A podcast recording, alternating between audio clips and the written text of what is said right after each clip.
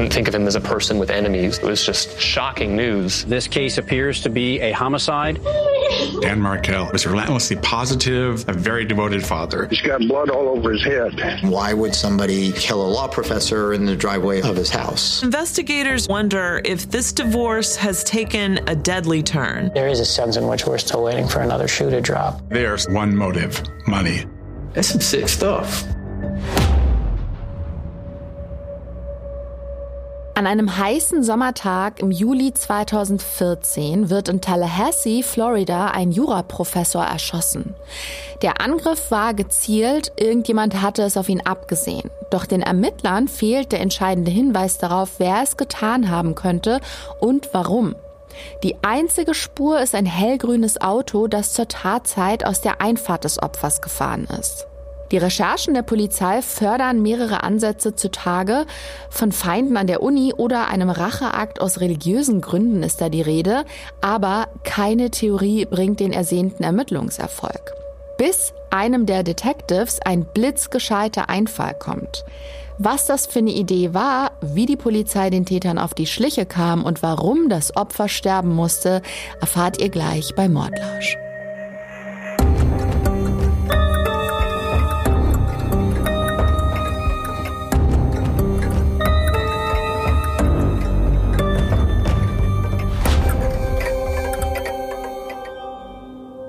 Hallo ihr Lieben, mein Name ist Gollner und ich heiße euch herzlich willkommen zu einer neuen Folge von Mordlausch. Heute habe ich wieder einen super spannenden True Crime Fall im Gepäck. Mein Team und ich haben eine Menge interessanter Infos und Fakten rausgesucht und ich kann es nicht erwarten, euch alles zu erzählen. In dieser Folge geht es unter anderem um zwei kleine Jungen, die erst aus ihrem gewohnten familiären Umfeld geworfen werden, nämlich da ihre Eltern sich scheiden lassen, und einige Zeit später werden sie zu Halbwaisen, nachdem ihr Vater erschossen wird. Doch zuvor geraten sie ins Kreuzfeuer eines erbitterten Sorgerechtsstreits, bei dem sich, zumindest auf mütterlicher Seite, die gesamte Familie einmischt. Diese beiden Kinder werden in der nächsten knappen Stunde aber keine tragende Rolle spielen. Wir werden nicht erfahren, was der Verlust ihres Vaters bei ihnen ausgelöst hat. Wir wissen nicht, wie viel sie vom Zwist und Zank zwischen ihren Eltern mitbekommen haben. Wir können es uns vielleicht denken. Manche von uns werden aus eigener Erfahrung eine Ahnung haben, aber wirklich vorstellen können wir es uns nicht.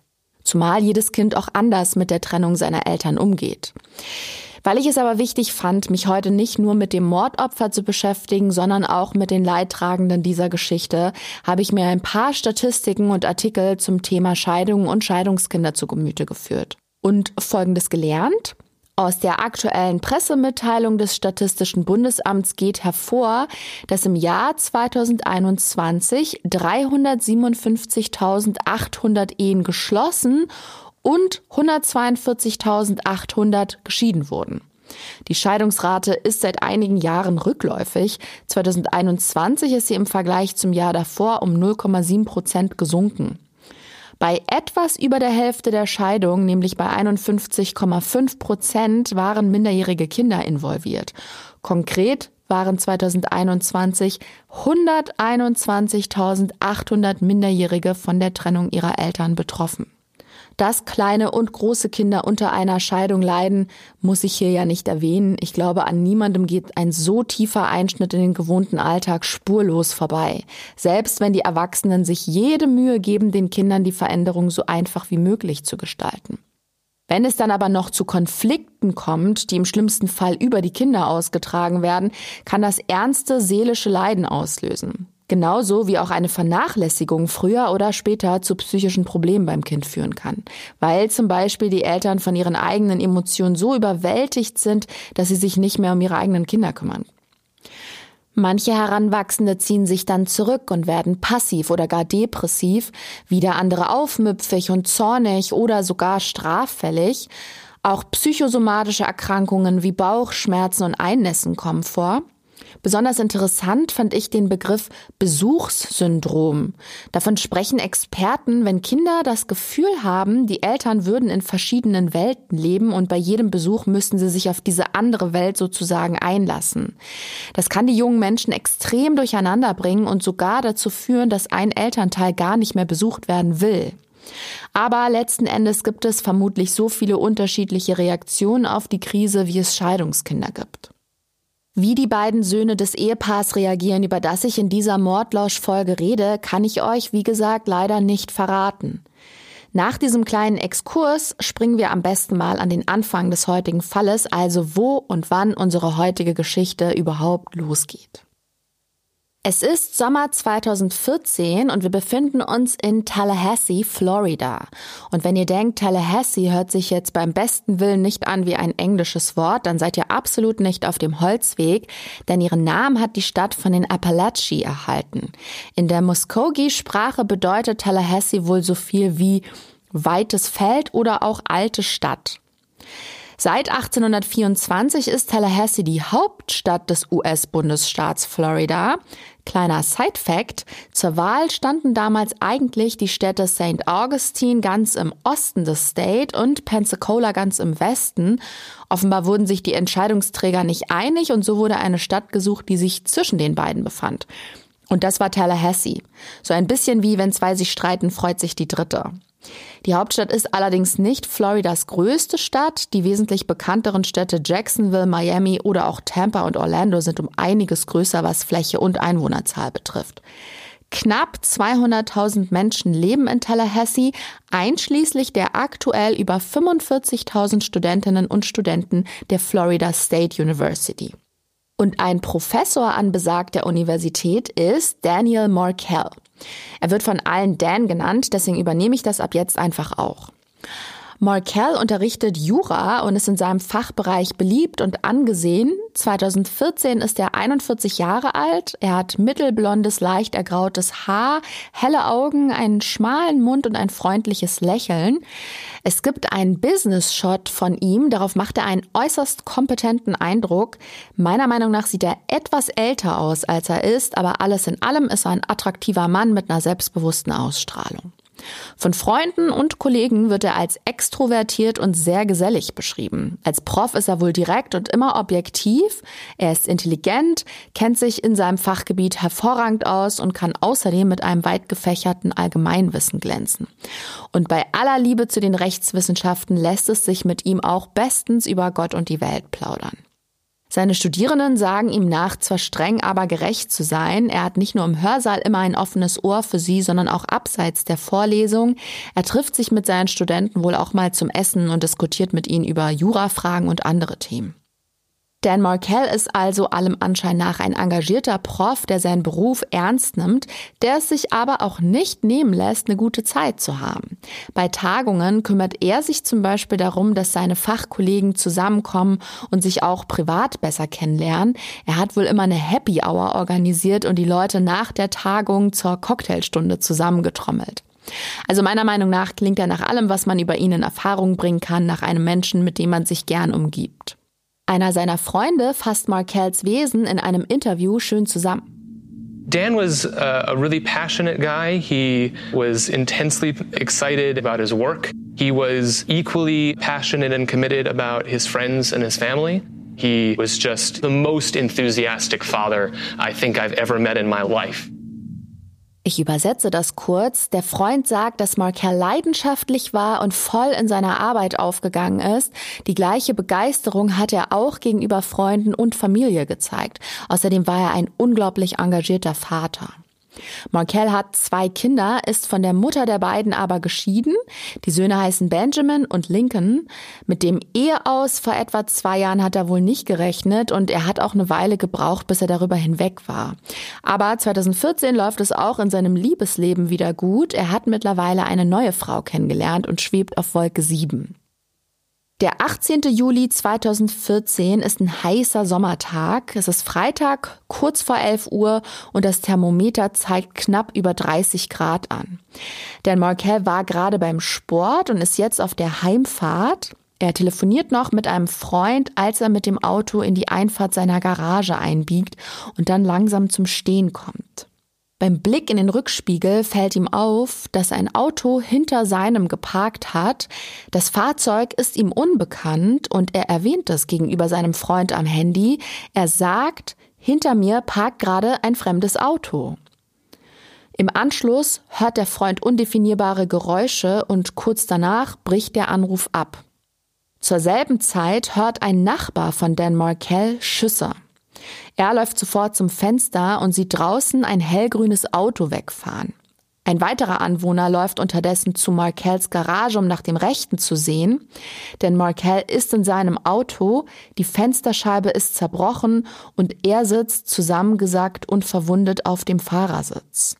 Er ist noch am Leben, aber nicht mehr bei Bewusstsein. Daraufhin wählt der Nachbar sofort den Notruf und in den hören wir jetzt mal rein. 911. Getting sent an ambulance in a hurry. Tell me exactly what happened. The garage door was up. His his uh, driver's side uh, window is shattered, and he's got blood all over his head. He's not responding to me. He's still alive. He's moving. Der Mann erklärt dem Dispatcher, was er vorgefunden hat, also dass die Garage offen und die Seitenscheibe des Autos kaputt ist. Markel habe Blut am Kopf und würde nicht reagieren, aber er sei noch am Leben. Ein Rettungswagen macht sich sofort auf den Weg zum Tatort und Dan Markel wird ins Krankenhaus gebracht. Gleichzeitig beginnt die Polizei bereits mit den Ermittlungen. Ich hatte es ja gerade gesagt, einer der Anwohner hat, kurz nachdem die Schüsse gefallen sind, einen hellgrünen Wagen aus Markells Einfahrt fahren sehen. Bei dem Auto handelt es sich, wie sich herausstellt, um einen Toyota Prius. Und wer die Mordlausch Folge 40 schon gehört hat, weiß, ein Toyota Prius ist in den Staaten keine Seltenheit und auch bei uns übrigens nicht. Trotzdem ist der Hinweis natürlich wichtig und besser als nichts. Was die Ermittler und uns natürlich brennend interessiert, ist das Tatmotiv. Hatte der Juraprofessor vielleicht Feinde? Markel wurde in seiner Einfahrt, also direkt vor seinem Zuhause aus nächster Nähe zweimal in den Kopf geschossen. Das ist also ganz eindeutig keine Zufallstat gewesen. Wer auch immer das getan hat, wollte den Mann töten. Und die große Unbekannte neben dem Wer hat's getan, ist das Warum. Die Detectives beschäftigen sich also erst einmal mit dem Privat- und Berufsleben des Opfers. Markells Umfeld kann sich zum Beispiel vorstellen, dass es jemand von der Universität gewesen ist, ein Student oder aber ein Kollege. Der Professor war zwar angesehen und beliebt, aber er ist hitzigen Wortgefechten nicht gerade aus dem Weg gegangen. Eine gute Streitkultur war ihm wohl wichtig. Möglicherweise hat sich aber einer seiner Diskussionspartner persönlich angegriffen gefühlt und wollte sich revanchieren. Allerdings gibt es für diese Theorie bislang keine Hinweise. Daneben gibt es noch eine zweite These, und zwar geraten jüdische Geistliche aus New Jersey ins Visier der Polizei. Markel hat neben seiner Professur weiterhin als Rechtsanwalt gearbeitet. Kurz vor der Tat hat er das Mandat für einen Rabbiner übernommen. Dieser Mann hat wohl einen anderen gewaltsam zur Scheidung gezwungen. Wie genau das abgelaufen ist, kann ich euch nicht sagen. Aber der Rabbiner hat sich mit dieser Aktion Feinde innerhalb seiner Gemeinde gemacht. Infolgedessen wird spekuliert, ob sich die Wut der Rabbis auf den Anwalt des Mannes übertragen haben könnte und Markel deswegen umgebracht wurde. Zwei Ansätze, die erstmal plausibel klingen, einen wesentlich vielversprechenderen Hinweis bekommen die Detectives jedoch von der Ex-Frau des Opfers. Wendy Adelson heißt sie. Sie ist die Mutter von Dan Markells Söhnen. Die hatte ich ja vorhin bereits erwähnt. Sie ist sehr schlank, hat große helle Augen, dunkelblonde Haare und ein richtig sympathisches, offenes Lächeln. Und vielleicht erzähle ich euch erstmal ein wenig über die Beziehung der beiden, bevor ich auf die Befragung der Polizei zu sprechen komme. Also kennengelernt haben sich die beiden bei einer Tagung in Miami. Das muss so Anfang der 2000er gewesen sein. Sie ist damals noch mitten in ihrem Jurastudium und die zwei verstehen sich auf Anhieb. Zum einen teilen sie die Leidenschaft für die Rechtswissenschaften und zum anderen haben sie ähnliche berufliche Ambitionen. Auch ihr Umfeld beschreibt das Paar als äußerst harmonisch und einige Jahre drauf, im Frühjahr 2006, heiraten Adelson und Markel und wenig später werden sie dann Eltern. Laut Freunden geht Dan Markel total in der Rolle des Familienvaters auf. Er schmückt sogar die Tür seines Büros in der Uni mit den Zeichnungen seiner Söhne und kümmert sich hingebungsvoll um die zwei Jungs und seine Frau. Nur leider hält das Glück nicht lange an. Wendy Adelson fühlt sich im Laufe der Jahre in der Ehe nicht mehr wohl und möchte die Scheidung. Und angeblich hat sie damals kein Interesse an der Beziehung zu arbeiten. Ganz im Gegenteil, Markells Freunde berichten, dass sie ihn mehr oder weniger vor vollendete Tatsachen gestellt hat. Er war bei einer Tagung und als er nach Hause zurückkehrt, bemerkt er, dass Teile der Einrichtung fehlen. Auf dem Ehebett findet er dann die Scheidungsunterlagen. Markel ist erstmal total überrumpelt und danach ziemlich verletzt und aufgebracht, denn Adelson hat auch die Kinder mitgenommen und er weiß erstmal gar nicht, wo seine Familie hin ist. Eine Zeit lang versucht er, die Ehe zu retten. Er schreibt seiner Noch-Ehefrau Liebesbriefe in der Hoffnung, sie zurückgewinnen zu können. Er gibt zu, Fehler gemacht zu haben und sich bessern zu wollen. Aber Adelsons Entschluss steht fest. Sie will die Scheidung auf jeden Fall durchziehen. Und so kommt es dann auch.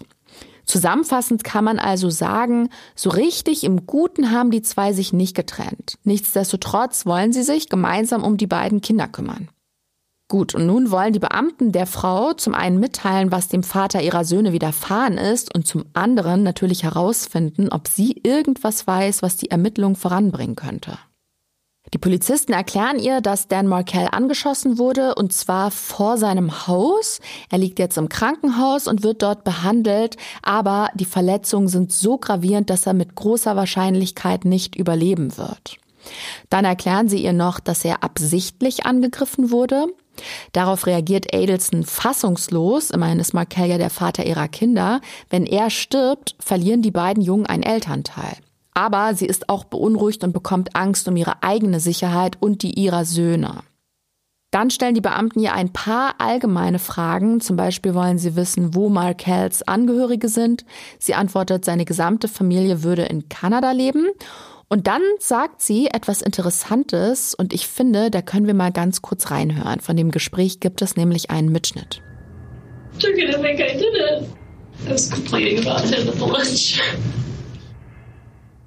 Man hört hier, glaube ich, sehr gut, wie aufgewühlt Wendy Adelson ist. Sie schlägt sich die Hände vors Gesicht und sagt unter Tränen zu den Ermittlern, dass Markells Familie sie ganz bestimmt verdächtigen werde und dass sie sich gerade noch beim Essen über ihn beschwert hat. Und ich finde, sie klingt wirklich schockiert und mitgenommen.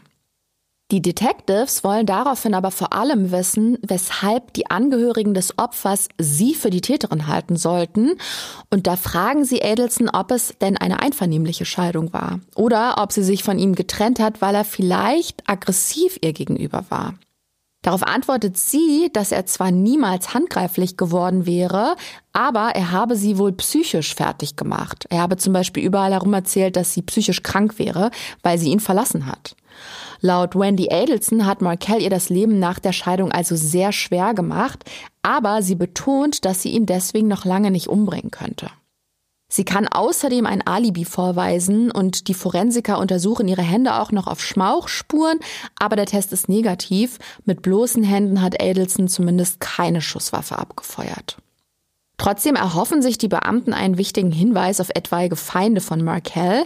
Sie fragen Adelson, ob ihr da jemand in den Sinn kommen würde, der ihrem Ex-Mann schaden wollte, und das bejaht sie. Sie war nach dem Ende der Ehe mit einem Mann namens Jeffrey Lacoste zusammen.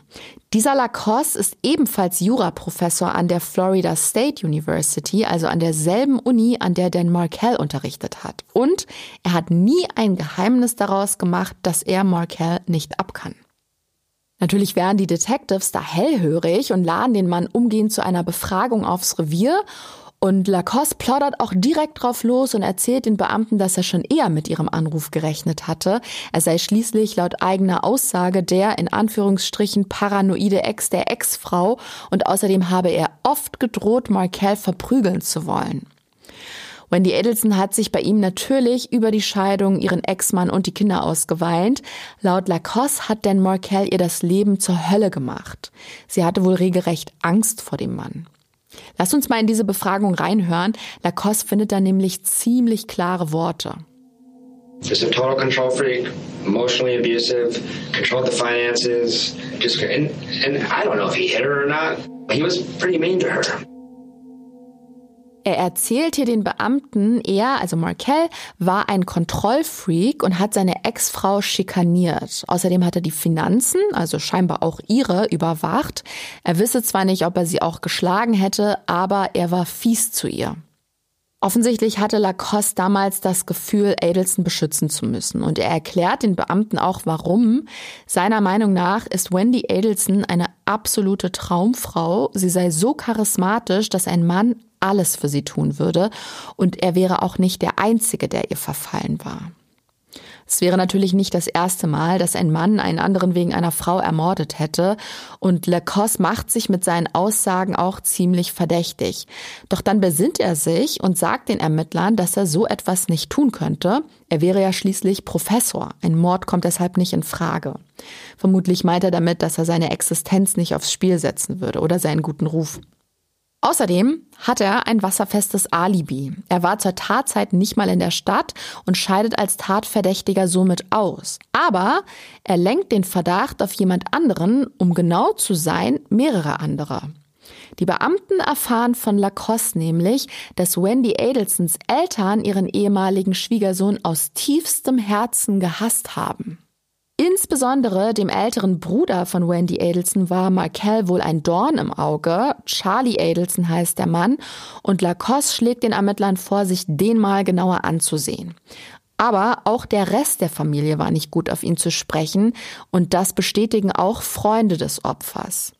Die Polizei befragt das Umfeld von Markel nämlich explizit über die Beziehung zwischen ihm und seinen Schwiegereltern.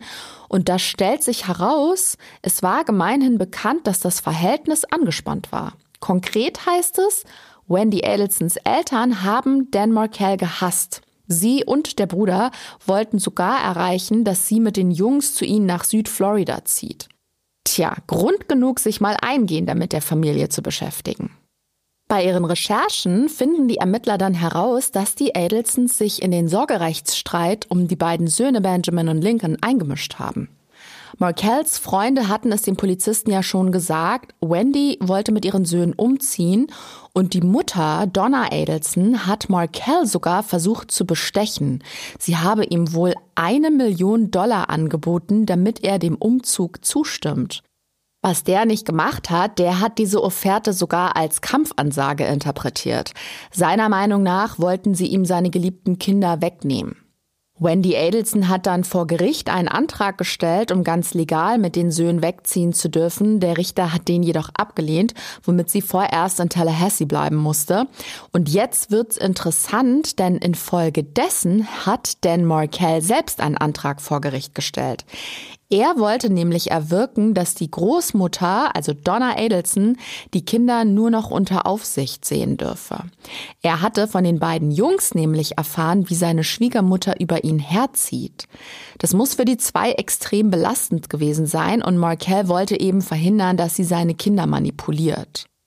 Über diesen Antrag konnte aber nicht mehr entschieden werden, weil Markel vorher umgebracht wurde.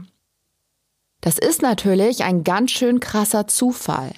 Ob Donna Adelson jetzt hinter dem Angriff steckt oder nicht, Markells Tod spielt ihr auf jeden Fall in die Karten. Ihr und natürlich auch Wendy Adelson, die jetzt mit ihren Kindern doch noch nach Südflorida ziehen könnte. Aber beweisen lässt sich diese Theorie bislang noch nicht. Die einzige wirklich handfeste Spur ist der Toyota Prius, den ich am Anfang erwähnt hatte. Ihr erinnert euch, Kurz nachdem die Schüsse auf Dan Markel abgefeuert wurden, hat ein Nachbar einen Prius wegfahren sehen. Der Anwohner hat beobachtet, wie das Auto aus Markells Einfahrt raus und dann weggefahren ist. Die Ermittler überlegen jetzt, wie sie diesen Wagen aufspüren könnten, denn wie gesagt, ein Prius ist echt keine Seltenheit in den USA. Und da hat ein Ermittler einen guten Einfall. Er schlägt vor, das Videomaterial von Buskameras zu sichten. Und zwar ist es wohl so, dass die Busse des öffentlichen Nahverkehrs in Tallahassee eine Kamera an Bord haben, die während der Fahrt den Verkehr aufzeichnet. Mithilfe dieser sogenannten Dashcams soll im Fall eines Unfalls besser nachvollzogen werden können, wer ihn verursacht hat. Bei uns in Deutschland sind solche Dashcams zwar nicht verboten, aber auch nicht so ohne weiteres erlaubt und zwar aus Datenschutzgründen. Die Sachlage ist da etwas tricky, weil wir hier das sogenannte Recht auf informationelle Selbstbestimmung haben. Bedeutet im Klartext, niemand darf einfach so gefilmt werden, schon gar nicht ohne sein Wissen und man darf auch keine Aufnahmen von Kfz-Kennzeichen verbreiten, zum Beispiel übers Netz. Wer es ganz genau wissen will, kann ja mal in die Show Notes gucken. Ich habe euch da den Link vom ADAC zum Thema Dashcams reingepackt. Wie dem auch sei, in Tallahassee nehmen Busse also während der Fahrt ihre Umgebung auf und die Beamten machen sich die Mühe und überprüfen mehrere hundert Stunden Videomaterial. Und tatsächlich finden sie heraus, dass am 18. Juli 2014, kurz vor der Tatzeit, Dan Markells Auto von einem Toyota Prius verfolgt wurde. Auf einem Video erkennt man deutlich, dass ein Prius hinter Dan Markel zu seinem Haus fährt, und zwar um kurz vor elf, also genau zu der Zeit, als er angegriffen wurde. Und die Videoaufnahme eines anderen Busses zeigt den Prius dann wenig später vom Tatort wegfahren. Das Problem ist nur, dass die Aufnahmen solcher Dashcams nicht gerade High Definition sind. Man kann da nicht mal das Kennzeichen des Fahrzeugs erkennen. Aber was den Detectives auffällt, ist ein sogenannter Mauttransponder am Wagen. Ich glaube, der Begriff ist selbsterklärend. Mit so einem Transponder kann man sich die Fahrt durch die Mautstation sparen. Man muss dafür bloß auf der gekennzeichneten Spur fahren und die Abbuchung der Gebühr erfolgt dann einfach automatisch. Und in Florida ist es wohl so, dass man mit so einem Transponder sogar auch noch Geld spart, aber das nur mal so am Rande. Dieser Toyota Prius hat also so einen Transponder und da es in Tallahassee nicht massenhaft gebührenpflichtige Straßen gibt, können die Mautdaten schnell ausgewertet werden und dabei finden die Detectives auch einen grünen Toyota Prius. So, ich mache es heute ein bisschen spannender, bevor ich euch nämlich verrate, ob der Fahrer oder die Fahrerin des Wagens identifiziert werden kann, fasse ich erstmal zusammen, was wir bisher erfahren haben. Am 18. Juli 2014 wird dem Juraprofessor Dan Markell in der Einfahrt seines Hauses zweimal in den Kopf geschossen. Er wird schwer verletzt ins Krankenhaus gebracht und stirbt kurz darauf. Das hatte ich noch gar nicht erwähnt. Ein Anwohner hat die Schüsse gehört und einen Toyota Prius wegfahren sehen. Da es sich bei dem Auto um ein weit verbreitetes Modell handelt, bringt der Hinweis keinen sofortigen Ermittlungserfolg. Bei der Befragung der Ex-Frau des Opfers kommt raus, dass der Ermordete nicht nur Freunde an der Uni hatte. Ein gewisser Professor Jeffrey Lacoste der zeitweise mit ihr liiert war, gibt beim Verhör zu, nicht gut auf Markel zu sprechen gewesen zu sein. Er hat aber ein Alibi. Jedoch weist er die Ermittler darauf hin, dass Wendys Eltern das Opfer auch nicht leiden konnten. Die Adelsons wollten, dass ihre Tochter mit den beiden Söhnen zu ihnen nach Südflorida zieht, aber weder das Gericht hat dem Antrag der Familie stattgegeben, noch hat der Vater, also Dan Markell, dem Umzug zugestimmt. Stattdessen hat der versucht, das Besuchsrecht der Großmutter einzuschränken. Der Antrag bleibt jedoch unbearbeitet, weil der Antragsteller, also Dan Markell, nun tot ist. Da liegt die Vermutung nahe, dass die Adelsons etwas mit dem Angriff auf ihn zu tun haben könnten, jedoch kann man ihnen bisher nichts nachweisen. Die Detectives beschäftigen sich dann doch nochmal mit dem Toyota Prius, der am Tattag aus Markells Einfahrt fuhr und anhand von Dashcam-Aufnahmen und Mautdaten kann der Wagen herausgefiltert werden. Die Polizei hat jetzt also eine richtig vielversprechende Spur. Bei dem Prius handelt es sich um einen Mietwagen, zugelassen auf einer Autovermietung in Miami. Laut Mietvertrag handelt es sich bei dem Fahrer des Prius um einen Mann namens Luis Rivera. Als Zweitfahrer ist Sigfredo Garcia angegeben. Das ist ein Riesenermittlungserfolg. Die beiden Männer werden sofort überprüft und dabei stellen die Detectives fest, dass beide vorbestraft sind und Rivera ist sogar ein aktenkundiges Gangmitglied. Und es kommt noch viel besser, im Mietvertrag stehen die Handynummern beider Männer. Und damit können die Beamten jetzt ein Bewegungsprofil erstellen, also anhand von Funkzellenabfragen genau nachvollziehen, wo sie während des Tatzeitraums überall waren. Und zwar am Donnerstag, den 17. Juli 2014, fahren Rivera und Garcia mit dem Meet Prius von Miami nach Tallahassee. Das dauert so circa sieben Stunden, wenn man durchfährt, bei der ein oder anderen Pause dementsprechend länger. Gegen Mitternacht kommen sie am Ziel an und checken in ein Motel ein. Offensichtlich übernachten sie dort und am Vormittag des 18. Juli 2014 lauern sie ihrem Opfer auf. Sie folgen Markel zu seinem Fitnessstudio. Auf den Parkplatzüberwachungsaufnahmen sieht man diesen Prius dann nochmal umparken, während Markel Sport macht. Dann kurz nach 10.30 Uhr sieht man Markel aus dem Sportstudio rausgehen.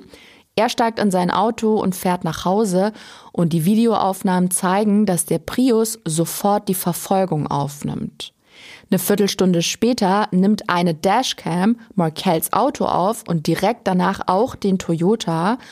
Und dann sieht man, wie vorhin schon erwähnt, den Prius wieder auf der Dashcam-Aufnahme eines Busses, so gegen 11 Uhr, also kurz nachdem Markel angeschossen wurde. Tja, und das alles reicht für jeweils einen Haftbefehl für Rivera und Garcia. Im Mai 2016, also knapp zwei Jahre nach dem brutalen Angriff auf Dan Markel, können also endlich zwei Tatverdächtige festgenommen werden. Sowohl Luis Rivera als auch Sigfredo Garcia kommen in Untersuchungshaft, aber was die Ermittler bisher noch immer nicht in Erfahrung bringen konnten, ist, Warum hatten es die beiden Männer ausgerechnet auf den Juraprofessor abgesehen? Was hatten sie davon? War Markel in irgendwelche Ganggeschäfte verwickelt oder war er vielleicht der Rechtsbeistand von jemandem, der mit der Gang Probleme hatte, ein Aussteiger oder Kronzeuge oder sowas? Hatte er es sich mit einem der beiden Männer verscherzt? Ging es zum Beispiel um eine Frau? Ihr seht, verschiedene Szenarien sind denkbar und die wichtigste Frage ist, was war deren Motiv für die Tat? Um diese Frage zu beantworten, wirft die Polizei unter anderem einen Blick in die Finanzen der Verdächtigen. Und dabei kommt ans Licht, dass sowohl Rivera als auch Garcia nach der Tat ordentlich shoppen waren. Sie haben sich Motorräder und ein Auto gekauft und die Ermittler schließen daraus, das Motiv könnte ganz banal Geld gewesen sein. Möglicherweise hat jemand die zwei Männer einfach beauftragt, Dan Markel umzubringen und sie dann für den Mord bezahlt und mit dem Geld haben die zwei sich dann im Anschluss ein paar schöne Dinge gegönnt. Dieser Spur gehen die Ermittler also nach. Sie wollen herausfinden, wer ein möglicher Auftraggeber oder eine mögliche Auftraggeberin sein könnte. Dafür checken sie die Einzelverbindungsnachweise von Rivera und Garcia und da taucht eine Nummer immer wieder auf. Und die gehört einer Frau namens Catherine McBenoit. Sie ist allerdings die Mutter von Garcias Kindern, also der hat natürlich einen Grund, mit ihr zu telefonieren. Jedoch finden die Detectives auch heraus, dass die Frau die Adelsons kennt. Um genau zu sein, war McBenoit mal mit Charlie Adelson zusammen, also mit dem Bruder der Ex-Frau. Die waren damals 2014, als der Mord ausgeführt wurde, ein Paar und das kann ja irgendwie kein Zufall sein. Obviously, she's what everyone's called the conduit. If you remove her from the situation, is there anything that ties Rivera and Garcia to Markel? I don't think so. Der Mann, den wir da gerade gehört haben, ist der Rechtsanwalt von Luis Rivera. Der kennt sich also mit dem Fall bestens aus und er sagt in dem Interview, dass diese Catherine McBenoit die einzige Verbindung zwischen den Tätern und dem Opfer wäre. Sie ist das Bindeglied. Und wenn man sie ausklammern würde, dann gäbe es keinen Grund, warum sein Mandant und sein mutmaßlicher Komplize in die Tat verwickelt sein sollten stellt sich bloß die Frage, was Catherine McBenoit von Dan Markells Tod gehabt haben soll. Viel wahrscheinlicher ist, dass sie nur die Mittelsfrau war. Wäre doch möglich, dass die Adelsons den Mord in Auftrag gegeben haben und Catherine McBenoit sich um die Ausführung gekümmert und die Killer angeheuert hat. Und dafür spricht noch etwas anderes. Ihr erinnert euch doch bestimmt noch an Professor Jeffrey Lacoste. Der war kurzzeitig mit Markells Ex, Wendy Adelson, zusammen und der hat bei seiner zweiten Befragung was sehr Interessantes gesagt. Vielleicht frische ich ganz kurz unser Gedächtnis nochmal auf. Der hat bei seiner ersten Befragung ja keinen ganz so unschuldigen Eindruck gemacht. Lacoste hat damals zugegeben, dass er Markel nicht mochte und dass er ihm am liebsten mal eine verpasst hätte, weil der wohl gemein war zu seiner Ex-Frau. Dann ist er aber wieder zurückgerudert und meinte, er könnte niemanden umbringen, aber die Cops sollen sich mal Charlie Adelson ansehen. Also Wendys Bruder. Der wollte wohl schon im Sommer 2013, also ein Jahr vor dem Mord, einen Auftragskiller engagieren. Das hatte Lacoste von Wendy Adelson erfahren und dieses Wissen hat er mit den Beamten bei seiner zweiten Befragung geteilt. Angeblich hatte Charlie Adelson damals schon Kontakt zu Kriminellen. Und auch Wendy Adelson selbst hat bei ihrer Befragung etwas gesagt, das nach allem, was die Ermittler von Lacoste erfahren haben, in einem ganz anderen Licht erscheint aber hört selbst. He knew Danny treated me badly, and it was always this joke. He said, "I, I, you know, I looked into hiring a hitman, and it was cheaper to get you this TV, so instead I got you this TV." Sie erzählt den Detectives hier, dass Charlie mal einen Witz gemacht hat. Er meinte wohl zu ihr, er hätte am liebsten einen Killer angeheuert, aber der Fernseher wäre billiger gewesen, deswegen hat er ihr den geschenkt. Also wenn ihr mich fragt, das alles macht ihn jetzt schon ziemlich verdächtig und das sehen die Ermittler auch so. Deswegen besorgen sie sich eine Ab Abhörerlaubnis und fangen an, die Telefonate von Charlie Adelson und auch die von Catherine McBenoa mitzuhören, also von der mutmaßlichen Unterhändlerin. Und das wirklich 24 Stunden am Tag über mehrere Wochen hinweg. Und es ist auch noch nicht alles. Die Polizei will sich auch einen genauen Überblick über McBenoas Finanzen verschaffen. Und tatsächlich stellen die Ermittler bei der Überprüfung ihres Kontos fest, dass sie kurz vor und nach dem Mord vermehrt höhere Summen Bargeld eingezahlt hat. Insgesamt waren das so um die 40 bis 50.000 Dollar. Außerdem hat sie zwei Monate nach Dan Markells Ermordung plötzlich alle zwei Wochen Gehaltschecks von einer Zahnarztpraxis bekommen. Und nicht von irgendeiner, sondern von der Praxis der Adelsons, unterschrieben von Wendy Adelsons Mutter Donna. Die Frau, die Dan Markell damals eine Million Dollar geboten hatte, damit er seine Kinder umziehen lässt. Seit September 2014 bekommt Catherine McBenoa also von den Adelsons alle zwei Wochen knapp 408 Dollar. Nur sucht sie die Praxis niemals auf. McBenoa wird ja beschattet und die Telefone rund um die Uhr abgehört und es lässt sich kein Hinweis darauf finden, dass sie tatsächlich für die Adelsons arbeitet. Sie geht weder in die Praxis noch leistet sie irgendeinen telefonischen Service. Das Gehalt bekommt sie also ganz offensichtlich aus irgendeinem anderen bislang ungeklärten Grund. Tja, und damit wird es immer wahrscheinlicher, dass McBenoa den Kontakt zwischen den Tätern und den Adelsons hergestellt hat. Und seither wird sie von den Auftraggebern entlohnt. Auch Sachgeschenke soll sie bekommen haben. Sie fährt nämlich aktuell ein SUV, der davor auf Wendy Adelsons Vater zugelassen war. Und eine Schönheits-OP haben die wohl auch springen lassen. Eine Brustvergrößerung hat sie spendiert bekommen. Es lässt sich wohl auch nachweisen, dass sie den Eingriff nicht selbst bezahlt hat. Der wurde nämlich bar bezahlt, aber von ihrem Konto ist in dem Zeitraum nichts abgehoben worden. Natürlich könnte sie eine von denen sein, die daheim größere Summen horten, aber plausibler klingt da die Theorie, dass ihr die OP von jemandem geschenkt wurde und die Ermittler vermuten eben, die Adelsons stecken dahinter. Zumal McBenoa kurz nachdem Markel erschossen wurde, einen Anruf von Charlie Adelson bekommen hat. Er hat am Tattag sowohl Catherine McBenoa als auch seine Mutter Donna Adelson angerufen. Und das nur 20 Minuten nachdem Markel von seinem Nachbarn schwer verletzt aufgefunden wurde. Mit all den Informationen, Abhördaten und Kontobewegungen haben die Beamten einen hübschen Haufen Indizien gesammelt, aber die sogenannte Smoking Gun, also ein unumstößlicher Beweis für die Schuld der Adelsons und McBenoa, fehlt ihnen noch. Um sie überführen zu können, brauchen sie mehr, am besten natürlich ein Geständnis. Und um das oder zumindest so etwas in der Art zu erlangen, setzt die Polizei einen verdeckten Ermittler auf die Adelsons an. Der Plan ist, ein Gespräch über den Auftragsmord zu provozieren. Dafür spricht ein Undercover-Agent Donna Adelson auf offener Straße an. Es gibt Videoaufnahmen von dieser Aktion. Er geht auf sie zu, überreicht ihr einen Zettel und sagt, dass er Bescheid wisse. Und auf dem Papier steht eine Telefonnummer und ein Betrag über 5000 Dollar. Donna Edelson ist sichtlich überrumpelt und will den Zettel auch erstmal gar nicht annehmen.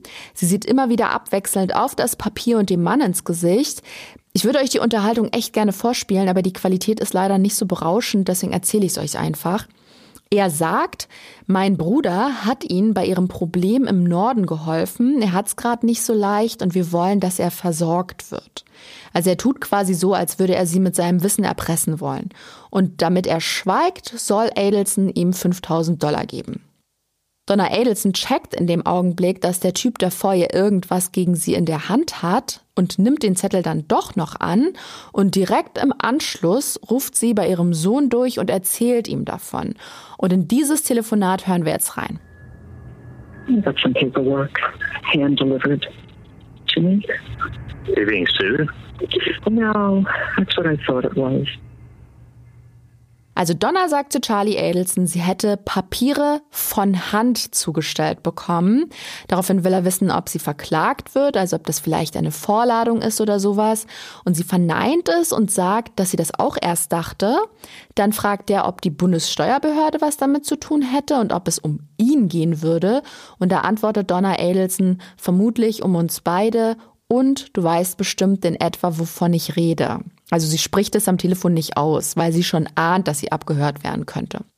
Und was daraufhin passiert, beweist fast schon die Theorie der Detectives, nämlich, dass die Adelsons mit Catherine McBenoit gemeinsame Sache machen. Denn Charlie Adelson ruft direkt im Anschluss an das Gespräch mit seiner Mutter McBenoit an. Die treffen sich dann in einem Restaurant in Miami und werden dort ebenfalls von Polizisten belauscht. Nur man kann es sich ja vorstellen, in so einem Lokal herrscht natürlich ein gewisser Geräuschpegel und deswegen sind auch diese Aufnahmen leider nicht so gut verständlich. Aber was die Detectives verstehen, kann uns die Staatsanwältin Georgia Kappelman erzählen including Charlie making statements to Katie that if this person that had contacted his mother and tried to extort her was a gangbanger who's coming to threaten my mother, you need to take care of it. And if you need to kill him, kill him. Ihr habt es vermutlich verstanden, laut Kappelman hat Charlie Catherine aufgefordert, sich um das Problem zu kümmern. Er meint, wenn der Mann, der seine Mutter erpresst und bedroht, ein Gangmitglied ist, muss sie, also McBenoit, die Sache regeln und ihn zur Not auch töten. Und dann sagt er wohl noch zu ihr, wenn sie es nicht hinkriegt, findet er jemanden, der das kann. Trotz des aufwendigen Undercover-Einsatzes, der Beschattung und Abhöraktion bekommen die Ermittler kein explizites Schuldeingeständnis von den Adelson. Es gibt keine Aufnahme, auf der Charlie oder Donna Adelson konkret werden und über den Mord an Dan Markell oder den Mordauftrag sprechen. Das Einzige, das sie ihren Verdächtigen nachweisen können, ist, dass sie gemeinsam Dreck am Stecken haben. Und dass Catherine McBenoit offensichtlich ihre Ansprechpartnerin ist, wenn es um Problembeseitigung geht. Für einen Haftbefehl gegen Charlie und Donna reicht die Beweislage noch lange nicht aus, aber gegen McBenoit liegen genügend hinreichende Indizien vor. Sie wird wegen ihrer Beteiligung am Mord von Dan Markell angeklagt und festgenommen. Damit sitzen nun mittlerweile sowohl die beiden mutmaßlichen Täter, Luis Rivera und Sigfredo Garcia, hinter Gittern, als auch Catherine McBenoit, die nun aufgrund ihrer Tatbeteiligung als Mittelsfrau ebenfalls in Haft ist. Nach ihrer Inhaftierung bietet die Staatsanwaltschaft Rivera und Garcia einen Deal an. Sie sollen ein vollumfängliches Geständnis ablegen und die Beteiligten verraten. Bis dato haben beide auf nicht schuldig plädiert und sich in Schweigen gehüllt. Doch nachdem auch McBenoit überführt wurde, geht Rivera zumindest auf das Angebot der Anklage ein. Er gibt seine eigene Beteiligung zu, verpfeift seinen Komplizen und bezeichnet Catherine McBenoit als Drahtzieherin der Aktion. Der Name Adelson fällt bei seiner Befragung allerdings nicht. Rivera hat wohl damals nachgehakt, warum denn Markel denn auf der Abschussliste gelandet ist und McBenoit hat ihm erklärt, dass, ich zitiere, die Frau ihre Kinder wiederhaben will. Doch wie gesagt, laut Rivera hat McBenoit ihm nicht den Namen dieser Frau verraten. Trotzdem ist er der Meinung, dass sie genau wusste, um wen es geht. McBenoit habe angeblich den Namen der Frau gekannt und wusste, dass sie mit ihren Kindern nach Südflorida ziehen wollte und dass sie das alleinige Sorgerecht für ihre Kinder haben wollte. Diese Informationen treffen ja auf Wendy Adelson zu. Die ist auf legalem Weg ihrem Ziel nicht näher gekommen. Weder ein Umzug schien realistisch, noch dass Dan Markell auch nur ansatzweise freiwillig das Sorgerecht für seine Söhne aufgeben würde. Es gibt übrigens auch Hinweise darauf, dass Wendy Adelson von Anfang an involviert war.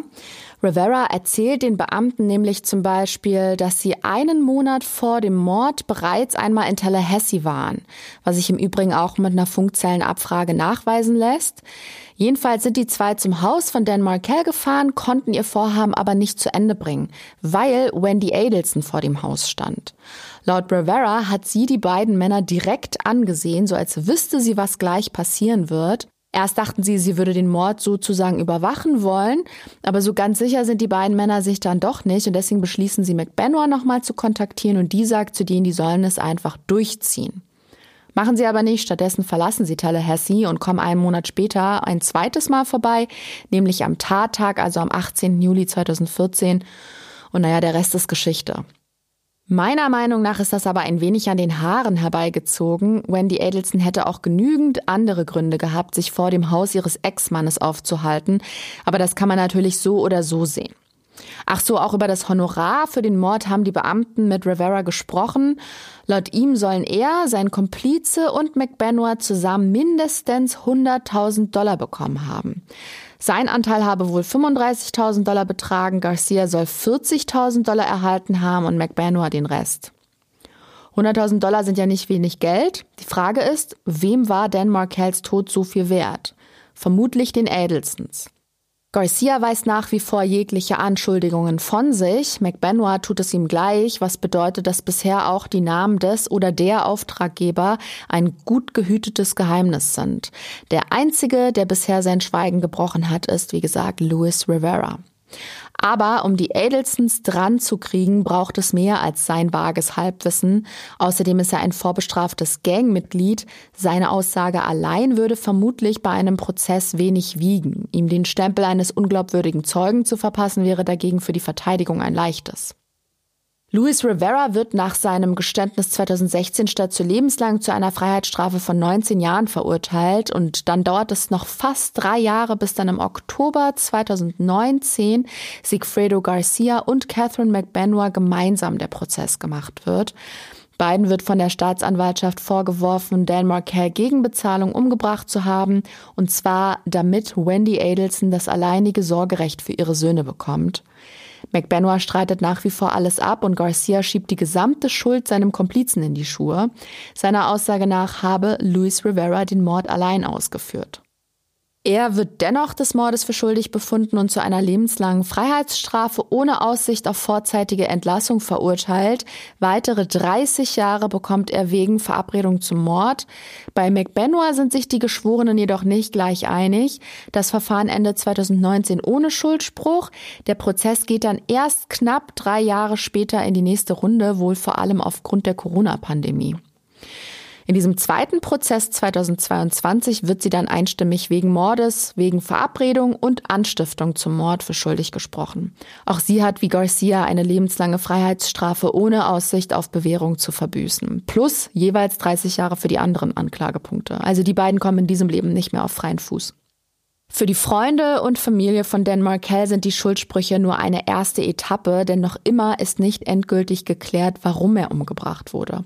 Es gibt zwar die Theorie der Ermittler, die sehr plausibel klingt und wahrscheinlich auch der Realität entspricht, aber Gewissheit haben die Angehörigen noch lange nicht.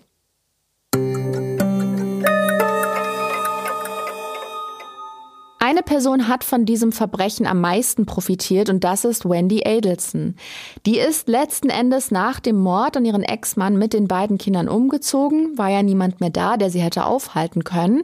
Außerdem, und das finde ich wirklich krass, hat sie die Nachnamen ihrer Kinder von Markel zu Adelson ändern lassen und auch den Zweitnamen einer ihrer Söhne hat sie komplett streichen lassen. Dieser besagte Zweitname war wohl einst eine Hommage an Markells Großmutter gewesen. Also scheinbar hat sie versucht, wirklich jede Verbindung zum Vater ihrer Kinder loszuwerden. Was das mit den beiden Jungs macht, möchte man sich nicht vorstellen. Ich habe es ja zu Beginn der Folge bereits vorweggenommen. Sie sind meiner Meinung nach ganz klar die Leidtragenden, die Verlierer, wenn man es so drastisch ausdrücken will. Und das ist das Allertraurigste an dem Fall. Ich habe noch eine in Anführungsstrichen gute Nachricht. Am 21. April 2022 wurde Charlie Adelson wegen Verabredung und Anstiftung zum Mord angeklagt, also gerade vor kurzem erst. Er befindet sich seitdem in Untersuchungshaft und wartet auf seine Verhandlungen. Er kommt auch nicht auf Kaution frei. Das Gericht ist nämlich der Meinung, dass bei ihm zum einen Fluchtgefahr besteht und er außerdem mit seinen ganzen Kontakten zur Unterwelt Zeugen beeinflussen könnte. Er bleibt also vorerst hinter Gittern.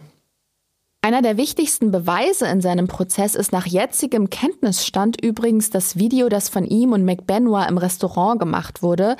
Ihr erinnert euch, ein Undercover-Ermittler hat seine Mutter ja auf offener Straße angesprochen und mehr oder weniger erpresst. Und nachdem sie ihrem Sohn davon erzählt hat, haben McBenoit und er sich in einem Lokal in Miami getroffen. Die Tonspur dieses Videos konnte wohl in der Zwischenzeit bearbeitet und die Qualität enorm verbessert werden. McBenoits Verurteilung gründet wohl auch auf auf genau diesem Beweisstück. Und nun könnte allem Anschein nach auch Charlie Adelson überführt werden. Da hat sich die aufwendige Polizeiarbeit mal so richtig gelohnt. Übrigens werden in der Anklageschrift gegen Charlie Adelson auch seine Mutter und seine Schwester, also Wendy Adelson, als Mitverschwörerinnen genannt. Anklage gegen die beiden Frauen wurde allerdings bislang noch nicht erhoben. Kann ja aber noch werden. Ich bin sehr gespannt, ob da noch was passiert und ob Charlie Adelson am Ende wirklich verurteilt wird. So, damit bin ich auch schon am Ende der heutigen Folge angelangt. Über das Fazit habe ich ja quasi am Anfang gesprochen. Mich hat dieser Fall wirklich sprachlos zurückgelassen. Ich kann noch immer nicht verstehen, wie man das Wohl seiner Kinder so dermaßen aus den Augen verlieren kann.